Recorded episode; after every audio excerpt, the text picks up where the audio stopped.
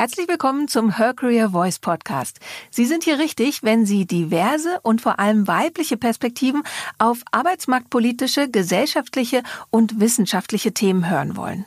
Lernen Sie dabei von Role Models, ExpertInnen und Insidern und nehmen Sie wertvolle Anregungen für Ihre eigene Karriereplanung mit. Mit Her Career Voice fangen wir vielfältige Sichtweisen ebenso wie ganz persönliche Einblicke und Erfahrungen spannender Frauen ein. Von der Her Career Expo Live und aus der Her Career Community. Die heutige Speakerin ist Dr. Carmen Köhler. Nach der Friseurausbildung studierte sie Mathematik, Meteorologie und promovierte in Physik. Sie ist Gründerin und CEO der P3R GmbH, welche sich mit Wetter- und Erdbeobachtungsdatenservices befasst. Außerdem forscht sie als Analogastronautin in marsähnlichen Regionen auf der Erde für spätere Marsmissionen. Seit Mai 2021 arbeitet sie in Teilzeit für das Fraunhofer IAIS, um mit künstlichen Intelligenzworkshops insbesondere junge Frauen und Mädchen für MINT-Fächer, also Mathematik, Informatik, Naturwissenschaften und Technik, zu begeistern. In unserer digitalen Welt ist alles konstant im Wandel und erweckt hierbei in uns den Anschein, dass wir uns auch konstant verändern müssen. Das hat viel damit zu tun, was für andere sichtbar ist und nicht mit unserem eigentlichen persönlichen Fundament oder dem, was uns als Person ausmacht. Aber wo liegt da überhaupt die Grenze? Wo trennt die Wasseroberfläche die Spitze des Eisbergs vom Fundament? Und inwiefern hilft dieses Verständnis uns im Umgang mit neuer künstlicher Intelligenz?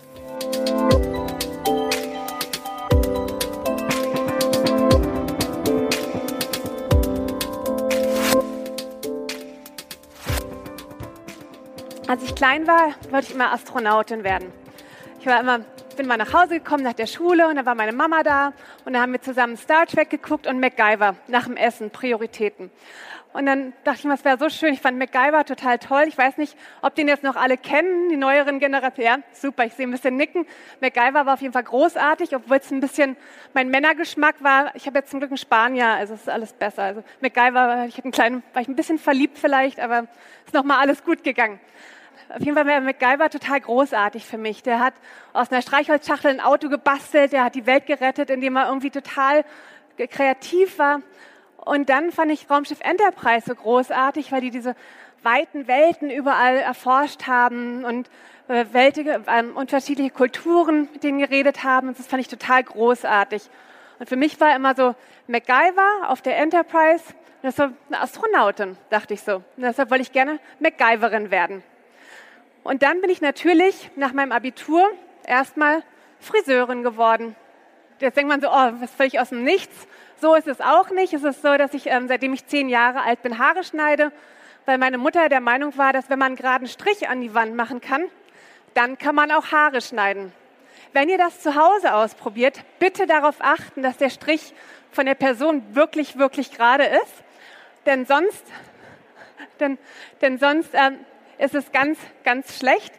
Denn meine eine Freundin, die hat dann so ein bisschen, hm, und da war der, die Linie nicht ganz so gerade und meine Haare dementsprechend auch nicht. Und dann wurden sie kürzer und kürzer und am Ende bin ich tatsächlich zum Friseur gegangen und mein Papa meinte, ich sehe aus wie ein geschorenes Schaf. Also aufpassen, der Strich muss wirklich, wirklich gerade sein. Auf jeden Fall habe ich dann den Beruf der Friseurin gelernt mit dem Wunsch, Maskenbildnerin zu werden. Ich habe auch immer schon in der Schule, habe ich immer auch im Theater und sowas immer schon Maskenbildnerei mitgemacht und so. Und es hat mir auch immer sehr viel Spaß gemacht. Und ich dachte immer so, ja, wenn ich studieren würde, dann würde ich Mathe studieren. Weil Mathe, da, da bin ich nicht so gut. Da bin ich immer Matheunterricht, da bin ich immer, der Mathelehrer mochte mich gar nicht. Ich bin immer am Stuhl runtergesunken. Ich habe immer Malen und Zeichnen verwechselt und so. Und habe ich auch einen geraden Strich an die Wand malen oder zeichnen irgendwie. Und dann, das mochte er immer nicht so genau. Und dann dachte ich, nee, Mathe kann ich nicht studieren, das, das wird nichts mit mir.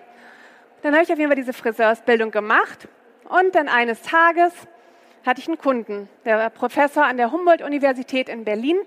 Ja, und dann haben wir so gequatschelt, wie man das so macht beim Friseur, ne, so ein bisschen Smalltalk. Und dann hat er mir so gefragt, so, ja, äh, lesen Sie denn? Und ich so, ja, ich lese. Und er so, ja, ach, was lesen Sie denn? Und dann habe ich gesagt, dass äh, ich lese Fermats letzten Satz. Das ist ein Buch über einen mathematischen Beweis. Das hatte ich gerade ausgeliehen vom Kumpel von mir. Und, und er so, was? Was lesen Sie da? Das ist wieder so ein bisschen das, was man sieht. Ne? Er hatte dann die Spitze des Eisbergs gesehen, dass ich Friseurin bin und hat sich gewundert, was soll das denn hier irgendwie? Ne? Was, was liest hier die Friseurin? Ein Buch über einen mathematischen Beweis. Und das war total interessant. Dann hatten wir das Gespräch und hat, er hat mir erzählt, was man alles machen kann und was es für Bereiche gibt und so im Bereich der Mathematik und was man alles machen kann. Und dann meinte er einen Satz, der für mich total wichtig war, dass wenn man Spaß an etwas hat, dann ist man auch gut drin. Und das habe ich dann mitgenommen und habe dann tatsächlich, nachdem ich dann fertig war mit der Friseursbildung, dachte ich, na probiere ich es halt. Ne? Und dann habe ich Mathe studiert. Und dann dachte ich, ah, bin ich schon mal dabei, dann kann ich auch noch einen Doktor in Physik machen. Und dann, alle, die mich am Anfang kennengelernt haben, am Anfang meines Mathestudiums, sagten alle so, niemals. Ne? Also, ich, ich war jetzt nicht die beste Studentin am Anfang, es war irgendwie so diese neu gewonnene Freiheit irgendwie ne, nach der Friseursbildung, nach einer 60-Stunden-Woche und den ganzen Tag stehen, war so Lümmeln im Hörsaal total angenehm für mich. Ja, auf jeden Fall habe ich dann meinen Doktor in Physik gemacht und habe dann auch länger beim Deutschen Wetterdienst gearbeitet und im Bereich erneuerbare Energie. Aber was ich auch gemacht habe, ist, dass ein Kumpel von mir nämlich wusste, dass ich Astronautin werden möchte. Und der meinte dann, hat mir eines, nee, er meinte es nicht, hat mir eine E-Mail geschrieben eines Tages und in der stand, wenn du schon nicht Astronautin wirst, dann vielleicht mindestens das. Das war ein Call for Analog Astronauts und Analog-Astronauten, er denkt jetzt so, was hier, Analog-Astronautin, Digital-Astronautin, Analog-Käse.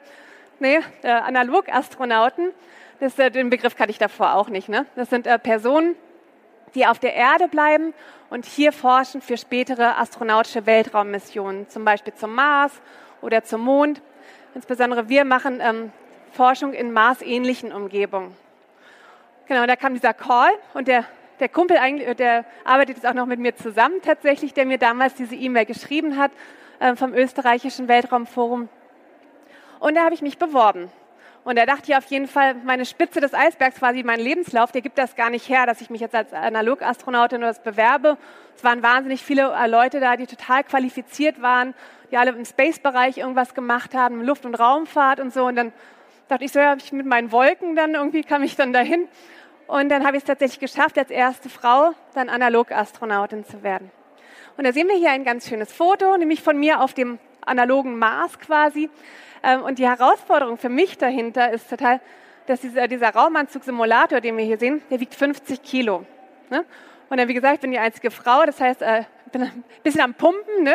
Das war die erste Mission hier, allerdings 2015. Da wusste ich noch nicht genau, worauf ich mich einlasse, glaube ich. Ich hatte auch ein bisschen transpiriert des Öfteren, weil man hat den vier Stunden lang an. Und äh, dementsprechend auch so ein paar Druckstellen vielleicht im, im Nachhinein.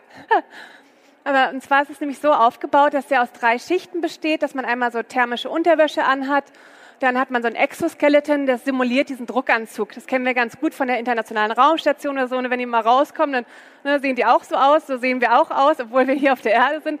Und wenn man irgendwie ja, irgendwas in der Hand hält, wäre es, als ob die fünf Kilo wiegt. Ne? Weil sonst 50 Kilo wären ja viel zu einfach. Man muss schon ein bisschen hier noch ein bisschen Simulation da reinpacken. Genau. Und das war, wie gesagt, meine erste Mission auf dem Kanataler Gletscher. Da hatte ich äh, tatsächlich eine schöne, schöne Erfahrung am ersten Tag. Das war so Medientag. Ne? Und dann äh, die Sonne hat geschienen, perfekt. Ich bin bis erstmal mit Kameras in Berührung gekommen. Und dann, was passiert so in Permafrostgegenden oder mit Schnee, wenn die Sonne scheint? Genau, ist dann geschmolzen und ich bin da so total tief reingerutscht. Irgendwie war dann bis zu den Knien fast da drin und dann kamen die ganzen Presseleute, haben mich dann da rausgezogen aus diesem Matsch. Und das hat man auch abends in der Tagesschau, war ich so im Hintergrund, wie so, wir machen Mars-Simulation irgendwie, ne? Und dann, ähm, ja, aber auf Mars hätte ich das nicht überlebt. Und deshalb ist es total wichtig, dass wir unterschiedliche Sachen bereits auf der Erde erforschen, bevor wir zum Mars fliegen, acht Monate ungefähr. Und da haben wir nämlich ein Problem, wenn wir sagen, Houston, we've got a problem, dann hören die das erst zehn Minuten später und dann fragen die, oh, what? Und dann hört man das zehn Minuten später und dann ist es wahrscheinlich schon zu spät. Deshalb ist es total wichtig, dass man das macht. Und das war 2015. Und das ist jetzt 2018 und es war im Oman. Und das war total super. Da waren wir einen Monat in Isolation im Oman. Und da weiß ich noch das erste Mal, als sie dann den Raumanzugsimulator angezogen haben, es dauert zwei Stunden, den anzuziehen. Da ist dann wirklich so dieser Übergang irgendwie von der Erde zum Mars und dann, besonders am Ende, dann kriegt man irgendwie so die, die Kopfhörer auf und so und, und man hört dann die Ventilatoren und dann ist es alles total laut und dann am Ende kriegt man so den Helm auf und das ist so ein bisschen wie so ein Fischaugeneffekt dann, ne? so ein bisschen verzogen. Und dann fahren wir, das sieht man jetzt hier nicht, aber wir haben Quads zum Glück. Also ich laufe da nicht hin ne, mit den 50 Kilo. Ähm, also wir haben dann Quads und fahren dann da rum und können dann in die unterschiedlichen Bereiche fahren, wo man dann die Experimente durchführt, äh, die man dann auch für ein Maß nehmen würde, zum Beispiel nach Leben suchen oder irgendwelche, die Temperatur, Feuchte, alles Mögliche erforschen. Und das war total cool, weil wir da, wie gesagt, einen Monat in Isolation waren. Wir bei der Mission davor, das war so auf dem Kaunertaler Gletscher, da waren noch ganz viele andere Leute. Und da, ähm, wenn man gewartet hatte, hatte man ganz viele Kinder oder auch Erwachsene auf dem Schoß. Man fühlte sich so ein bisschen wie der Weihnachtsmann. Ne? Aber das, da war ich wirklich so, okay, da hatte ich am ersten Tag, dachte ich echt so, boah, ist wie auf dem Mars. Und ich dachte echt so in diesem ersten Moment, ich, also so nah dem Mars wie ich jetzt. Und äh, die zweite Person, ähm, ist übrigens mein Freund, ähm, der, so nah ist jetzt, glaube ich, momentan keiner wie dem Mars. Das war super schön. Aber das mache ich in meiner Freizeit. Ich weiß nicht, was ihr so macht, ne? so Hobbys und so.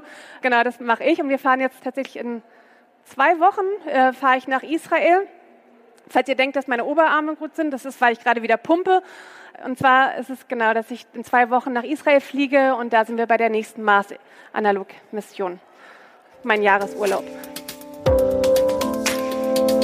So, und dann ist die Sache, ja, was mache ich denn aber sonst eigentlich in meinem Leben? Und zwar finde ich es total wichtig, dass man das macht, was einem Spaß macht. Und mich interessiert KI total. Aber, was ich ja schon gesagt habe, mein Hintergrund ist eigentlich gar nicht in dem Bereich. Aber da kommt man genau dazu, dass, was macht einem eigentlich Spaß. Und ich liebe Wetter- und Erdbeobachtung und habe mich deshalb dazu entschieden, dass ich dann eine Firma gegründet habe vor vier Jahren, mit dir, wo jetzt ganz viele Freunde auch mitarbeiten. Und ich liebe das Arbeitsklima, wenn sich alle gut verstehen. Und äh, wir machen Services für Erd- und, Beobacht ähm, und Wetterbeobachtung und bieten auch Consulting, weil es ganz viele Firmen gibt, die Wetterdaten verwenden, haben aber auch keine Ahnung, was sie jetzt letztendlich brauchen oder so. Und besonders bei diesem ganzen Datenwust und die ganzen Wetterdaten, es gibt ja auch alles umsonst momentan. Da weiß man gar nicht, da scheffelt man wie wild, ne? aber ja, man braucht dann vieles eigentlich nicht. Deshalb bieten wir Software zum einen an und auch Consulting und haben alle Spaß dabei, weil wir alle gern nach oben schauen und nicht nur nach unten oder aufs Handy, sondern in die Wolken. Und da kommen wir dann aber auch zur, ähm, zur Spitze des Eisbergs wieder, denn das ist immer die Sache, finde ich, so ist der Lebenslauf ist das, was so sichtbar ist. Ne? Bei mir sagt man immer so von der Friseurin zur Analogastronautin oder sowas. Aber was ist eigentlich alles da drunter? Was ist da alles äh, hinter dem Erfolg? Wie viel ja, Niederschläge oder was? Wir, natürlich geht es jedem auch mal schlecht und man arbeitet super hart und all das. Und das ist äh, was, was man nicht in den Lebenslauf reinschreibt, also ich zumindest nicht. Auch wenn ich äh, ein Formatestudium habe ich zum Beispiel als Wichtigstes mitgenommen, dass ich da ewig sitze mit meinem Gehirn, Bleistift und Papier und irgendwie den Beweis nicht hinkriege, stundenlang. Und dann diese Frustrationstoleranz. Meine ist sehr, sehr hoch. Und deshalb danke ich dem Mathestudium. Und äh, das sind aber Sachen, wie gesagt, die stehen nicht auf dem Lebenslauf. Aber das ist irgendwie das, was alles darunter ist, oder was im Fundament ist. Es gab ja früher mal diese Studie auch, ne? Dass Frauen sich erst für eine Beförderung bewerben, wenn sie 100 Prozent ne, von den Kriterien erfüllen und Männer schon bei 60 Prozent. Und ich denke dann immer so, nee, ich bewerbe mich egal was, äh, denn letztendlich kennen die Leute mein Fundament nicht. Und wenn, mir, wenn ich daran Interesse habe, ich kann ja mich weiterbilden. Und ich finde, das Fundament dazu gehört die Persönlichkeit, die macht uns alle einzigartig. Unser ganzes Wissen, unsere ganzen Erfahrungen, da steckt so viel mehr drin. Und deshalb finde ich das ganz, ganz wichtig, dass sich alle darauf bewerben und das machen, was ihnen Spaß macht. Denn letztendlich ist es so, dass, dass alle nur die Spitze des Eisbergs sehen, aber es ist ganz wichtig, dass man nicht nur die Sachen sieht, vor denen man Angst hat, sondern auch das Vertrauen hat in das eigene Fundament. Denn das, was einem Spaß macht, darin ist man auch gut. Vielen Dank.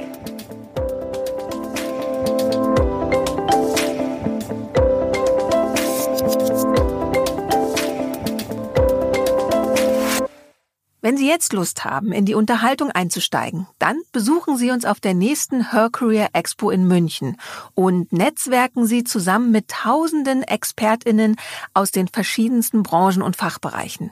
Oder fangen Sie gleich von zu Hause aus an, zum Beispiel über www.hercareer-landstates.com. Ob virtuell oder im Real Life, wir vernetzen Sie gern. Wenn Sie gerade eine neue Herausforderung suchen, dann probieren Sie unbedingt www.hercareer-jobmatch.com aus. Bei Fragen zum Podcast schreiben Sie uns einfach eine Mail an podcast@her-career.com. Abonnieren Sie den Her Career Voice Podcast auf iTunes, Spotify oder wo immer Sie Ihre Podcasts hören und empfehlen Sie uns gern an Ihre liebsten KollegInnen.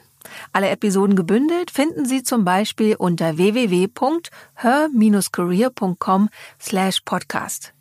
Wir sind glücklich und stolz, dass Sie ein Teil der Her Career Community sind. Danke, dass Sie anderen zuhören, um uns alle weiterzubringen. So klingt Female Empowerment.